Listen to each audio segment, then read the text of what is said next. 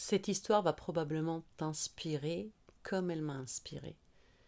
Cette histoire, cette légende, parce que honnêtement je ne sais pas si elle est vraie, mais cette légende, euh, c'est peut-être la tienne, en fait c'est peut-être ton histoire. Je sais que ça a été la mienne. Je sais qu'elle va t'amener à réfléchir et tu vas aussi comprendre pourquoi je mets autant, euh, je mets autant de, de, poids, je mets autant de, d'énergie à te convaincre de l'importance de créer un business autour de ton style de vie. Jingle. Bonjour entrepreneuse, tu es à l'écoute d'un nouvel épisode de Mêle-toi de ton bise, le podcast où l'on parle de business web, de marketing et de vie d'entrepreneuse. Je m'appelle Rimbuksimi, je suis stratège web et mentor pour entrepreneuses et je te promets une émission 100% honnête pour t'aider à injecter plus de sérénité et de rentabilité dans ton business. C'est parti Hello entrepreneuse, bienvenue dans un rainy Montreal. Il fait gris, il fait gris, il fait pas beau, hum, il fait pas froid, mais il fait pas beau. Et aujourd'hui, hum, j'ai envie de te parler d'une légende. En fait, c'est une histoire que j'ai entendue chez Alex Basley de Big Dream Program. Tu peux le trouver sur YouTube. Et c'est le conte des deux barbiers italiens. Et ça, c'est une histoire. Bon, je vais me jeter un petit peu de fleurs. Quand je l'ai entendu, je me suis dit, oh waouh, c'est pour ça, c'est pour ça qu'intuitivement, je mets autant d'énergie à essayer de convaincre mes clientes, mon audience, de l'importance de créer un business autour de son style de vie. De toujours cibler la durabilité, même si au début, c'est pas forcément évident de, de penser différemment. Quand on commence, euh, il y, a la peur du démarrage d'entreprise, on a, on a envie de faire euh, tout bien comme on nous a dit de faire, de rentrer dans un cadre parce que voilà, on nous dit que ça a fonctionné, on voit que ça a fonctionné. Mais voilà, on est euh, comme dans tout, comme dans les, comme dans les histoires de couple, comme dans les histoires de famille, on ne sait pas ce qui se passe derrière les portes closes. ok? Et j'espère qu'avec ce conte, ça va t'amener à réfléchir, ça va t'amener à t'interroger et peut-être ça va t'amener à, revoir ton business et à juste t'assurer que tu as bien fait les choses. Alors c'est parti. Le conte des deux barbiers italiens. Il y avait deux frères, deux, frères qui viennent d'une famille où on est barbier de père en fils, de génération en génération. Et pour eux, c'était évident que quand ils vont grandir, hein, quand ils seront prêts à prendre un métier, ils vont devenir barbiers aussi.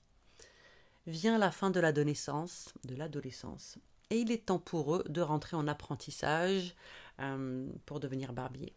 Ils font ça, ils font des stages, évidemment en famille, parce que toute la famille est dans le dans, la barberie. I don't think so. Bref, tout le monde est barbier, donc ils font leur stage. Et vient le moment de lancer leur, d'ouvrir Hein, leur, leur, boutique ou leur salon de barbier. Le premier frère, qu'est-ce qu'il fait? Il s'assoit, il prend une feuille de papier et il dit Ok, de quoi j'ai besoin? De quoi j'ai besoin pour commencer? Ok, j'ai besoin d'un espace boutique, d'accord, il faut que je loue ça. Euh, j'ai besoin de chaises, j'ai besoin d'évier, j'ai besoin de matériel. Hein. Là, il est tout prêt et il passe à l'action. Il va chercher son local, il visite, il ouvre son machin. Il a une très jolie pancarte et il est prêt à accueillir ses clients. Et les clients arrivent, parce que voilà, c'est quand même une famille réputée, le petit, le petit dernier qui ouvre sa boutique, allons le voir, etc. Le deuxième frère, il voit tout ça, et il est très fier de son frère. Il dit comme, waouh, bravo, c'est extraordinaire, ok, il a, il ouvert sa boutique, c'est vraiment, c'est waouh. Mais euh, attends une seconde, moi, je, je, je, ça va être ça mon boulot? Je dire, euh, autant j'adorais aller euh, dans le salon de barbier de mon père et de mon grand-père, passer du temps avec les clients, discuter avec eux. Autant j'ai aucune envie de rester enfermé entre quatre murs pendant quoi? 30, 40 ans? Non mais ça va pas du tout. Et puis ce deuxième frère, lui, ce qu'il aimait, aimait par-dessus tout, c'était d'aller... Euh, il aimait bien être barbier mais il aimait aussi beaucoup aller rendre visite à sa grand-mère. Donc il s'est dit, tu vois, je vais, aller, je vais parler à ma grand-mère, je vais aller prendre le thé avec elle, juste histoire de, voilà, histoire de prendre un peu de recul par rapport à ce que je dois faire. Et il adore passer du temps avec, avec sa grand-mère, prendre un petit thé, manger des petits biscuits, puis parler avec elle, parler avec elle. Puis des fois, elle recevait des, des visites de ses, euh, de ses copines, de ses vieux copains. Puis, puis il y avait ce deuxième frère qui était assis avec toutes ces vieilles personnes. Et les vieilles personnes l'adorent parce qu'il les écoute. Il est, il est, c'était ce genre de personne en fait qui était vraiment à l'écoute avec les gens, donc il recevait leur histoire. Et un après-midi, alors qu'il est avec sa grand-mère et quelques, quelques-uns de ses, de ses amis, il s'est rendu compte en fait que, que bah, c'était des vieilles personnes. Right? Ce sont tous des vieilles, toutes des vieilles personnes qui, n'ont, qui ont vraiment du mal à se déplacer. Puis ils ont besoin quand même de coupe de cheveux et d'aller chez le barbier et tout ça. Donc en fait, il a demandé à sa grand-mère, dit, euh, ça te, ça te dirait que, que je vienne faire un tour euh, chez toi, quand il y a tes amis, ou même que j'aille à la maison de retraite pour faire des coupes, puis pour, euh, pour, pour faire mon métier de barbier. Donc là, tout de suite, tu vois que j'ai aucune idée de ce que fait un barbier. Couper des barbes, raser la tête, j'en sais rien. Bref, faire le métier de barbier dans la maison de retraite pour tes copains et tes copines. Elle dit, mais oui, il dit Bon, bah écoute, je vais faire ça en attendant de, de voir, euh, de, voir de, me décider est-ce que je vais ouvrir une boutique ou pas, ou est-ce que vraiment le métier de barbier est pour moi, parce que s'il faut que j'ouvre une boutique, je ne suis pas fait pour être barbier, c'est pas fait pour moi. il commence à faire ça, il commence à, à y aller euh, les week-ends pour euh, s'occuper des messieurs, de leur barbe, de leurs cheveux, pour s'occuper des dames, pour leur couper les cheveux, puis c'est les week-ends, donc non seulement il coupe des cheveux, puis il prend soin d'eux, mais en même temps il écoute leur histoire et c'est vraiment quelqu'un qui a une, bonne écoute. Et les vieilles personnes adoraient lui raconter ses histoires. Et il, adore ça. Et puis des week-ends c'est passé de c'est devenu les lundis aussi. Et puis il y a quelques personnes qui peuvent pas le lundi parce que voilà ils avaient les visites de leur famille. C'est devenu le mardi puis le mercredi. Et en fait il il a commencé à se déplacer presque tous les jours avec sa sa petite, euh, sa petite mallette de barbier, avec tout ce qu'il faut pour aller prendre soin de ces gens-là. Puis, puis le, le, bruit a commencé à courir, donc ça a été d'abord une, une, maison de retraite, et puis une deuxième maison de retraite, et puis il a commencé à se déplacer, puis il prenait vraiment plaisir, et c'est comme, c'est pas mal devenu voilà, le travail qu'il faisait. Et quand il rentrait le soir chez lui, il, a, il parle à, sa femme, à ses enfants, puis il leur raconte les histoires qu'il a entendues de ces vieilles personnes, les, les, mots de sagesse, les expériences de vie, puis Là, il voit sa, sa femme et, ses enfants rire, s'émouvoir, être touchés par toutes ces histoires. Et un de ses gamins lui a dit Mais écoute, papa, pourquoi, tu pourquoi tu fais pas un blog? Ce serait bien de, de raconter ces histoires-là.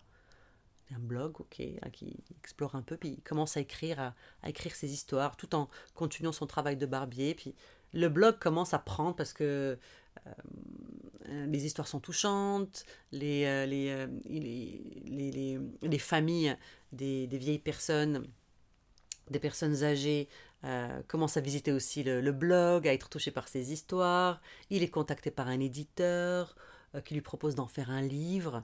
Il fait un livre sans beaucoup d'espoir parce que lui, il est barbier, donc lui, il va couper des cheveux dans les maisons de retraite. Il, il fait ça en attendant de vraiment décider ce qu'il a envie de faire. Mais il est quand même heureux.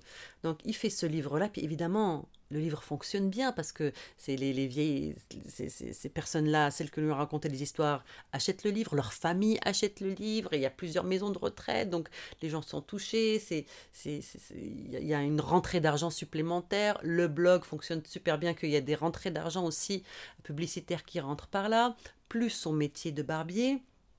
Donc en fait, lui, il est il, est bien, quoi. Il, est, il, peut en plus, euh, si si euh, s'il y a une journée où il a son un de ses enfants qui a un match de foot ou bien un spectacle ou qui a qui est malade, qui doit rester à la maison, ben, il peut très bien reporter son rendez-vous puis il reste avec eux. Donc en fait, il a il s'est retrouvé dans une qualité de vie qu'il aurait peut-être qu'il aurait jamais pu avoir en fait s'il avait décidé d'ouvrir son sa boutique de barbier.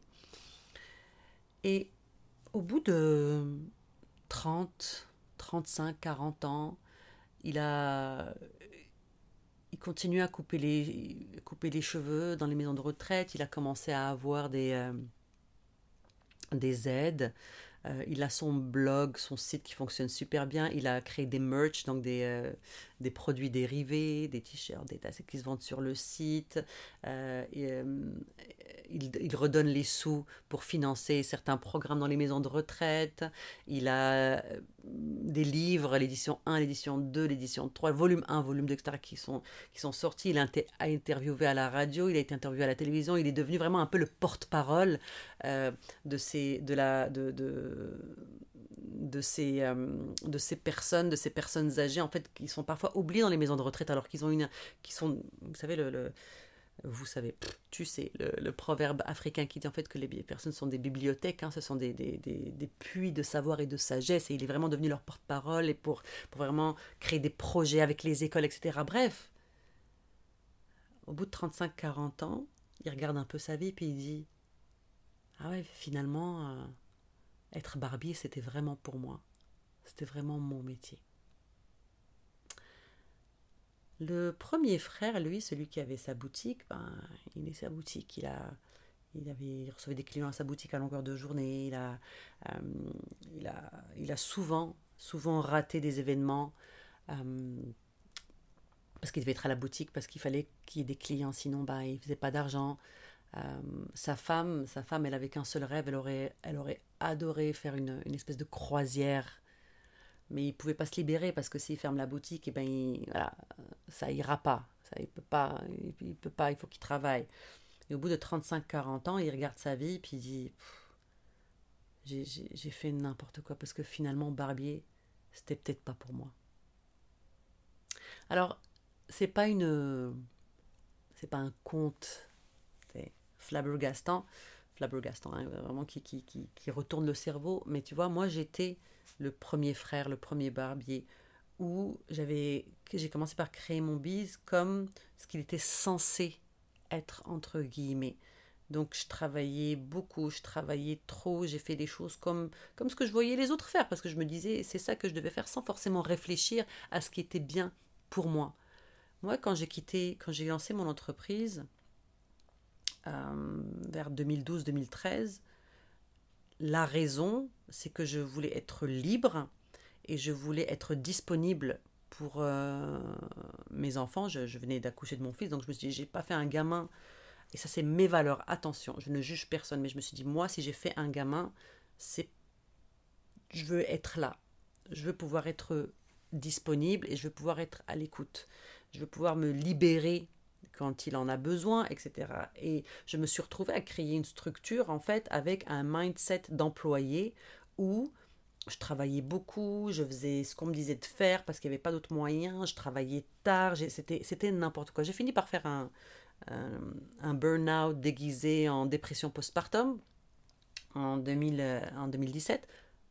Mais c'est ça, pour moi, pour moi c'était... En fait, j'étais bloquée dans le cadre de ce qui était défini par les autres ou par la société ou par peu importe. Et je t'encourage vraiment à te poser cette question. Est-ce que j'ai construit ou je suis en train de construire quelque chose d'une manière que j'ai déjà vue quelque part? D'une manière qui m'a été dictée par d'autres? Ou est-ce que j'ai vraiment réfléchi à ce dont j'avais besoin moi? Est-ce que c'est possible de le faire autrement? Parce que je sais que c'est effrayant de sortir des sentiers battus, c'est effrayant de se dire ok je vais, je vais commencer par penser à moi et ensuite construire. Mais tu vois, le deuxième frère, celui qui a créé un business très différent de ce qui pouvait avoir être connu dans le monde des barbiers, mais il l'a fait en ayant peur, en se disant mais je ne, ce métier n'est pas pour moi, je ne suis pas fait pour ça, euh, donc je vais faire juste ça en attendant d'eux. Alors qu'en fait, non, être barbier, c'était pour lui. C'est juste que ça l'était différemment. Tu vois, moi j'adore accompagner mes clientes dans le démarrage d'entreprise, j'adore euh, accompagner mes clientes quand elles montent en puissance, j'adore euh, justement les encourager à créer des entreprises, des activités web durable, rentable, etc. Mais ma manière à moi de le faire, et c'est ce que j'ai découvert plus tard, c'est que ma manière de le faire, c'est de, de, de, centrer ça autour justement de soi. De te dire, ok, ma manière de t'aider, j'adore être une stratège digitale, stratège web, mentor, business coach, donne-moi l'étiquette que tu veux, j'adore être ça, c'est fait pour moi, sauf que ma manière de le faire, c'est que comme ce barbier qui va dans les maisons de retraite et qui qui fait ça sur la route et qui écrit un blog, etc. Moi, je le fais en te parlant de développement personnel, en te parlant de partir de toi, en te parlant, en, étant convaincu que ton style de vie est ce qui doit dicter ta manière de travailler. Le deuxième frère, il peut pas, il, il, se voyait pas être enfermé entre quatre murs et faire et créer et créer un business de barbier comme on en voit avec, avec pignon sur rue. Moi, je ne me vois pas créer, accompagner mes clientes en leur donnant des, des règles rigides de ce qu'elles doivent suivre, un système rigide. Parce que quand quelqu'un vient boire, la première question que je lui pose, c'est OK, comment tu as envie de vivre? Et à partir de là, je construis quelque chose, je t'aide, pardon, je t'aide à construire quelque chose autour de toi. Et je le fais aussi de manière différente.